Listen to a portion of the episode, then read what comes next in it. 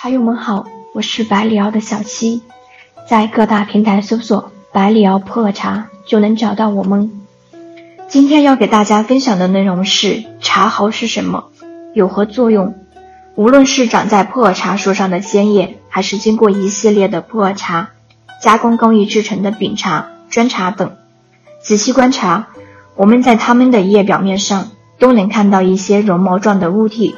那么，你知道这些绒毛是什么吗？有什么作用呢？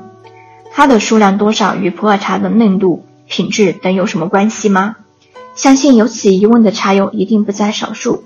接下来，小溪就以普洱茶中的茶毫为例，简单的为大家来解答一下这一个问题。首先，茶毫是什么？普洱茶叶片上的绒毛就是茶毫。需要特别说明的是，并非所有的普洱茶。茶毫都能为肉眼所见，因为地理环境、气候、茶树品种等因素的不同，有的普洱茶茶毫显露，有的虽然茶树在生长发育过程中，青梢嫩芽下表皮部分就存在着细小的绒毛，但却只有在茶叶经过干燥之后，茶叶失水收缩，茶毫才能清晰可见。还有的鲜叶时期就看不到明显的绒毛，且经过干燥后。依然看不到茶毫，例如普洱茶中的部分野生茶类。那茶毫有何作用呢？从普洱茶中的内含物质成分看，其中的茶氨酸对普洱茶汤鲜爽度起着决定性作用，而茶毫中恰好含有丰富的茶氨酸，因此我们在品饮普洱茶时，能明显感受到来自茶汤中的鲜爽茶味，这是其一。其二，因茶毫中含有一定的芳香物质。能形成我们常说的毫香，例如滇红、金针这类茶毫极其显著的茶，在闻它的干茶时，也能明显感受到来自茶毫浓郁高扬的香气。那茶毫越多越好吗？通过上述对茶毫成分的分析，很多茶友可能会产生这样的疑问：茶毫越多越好吗？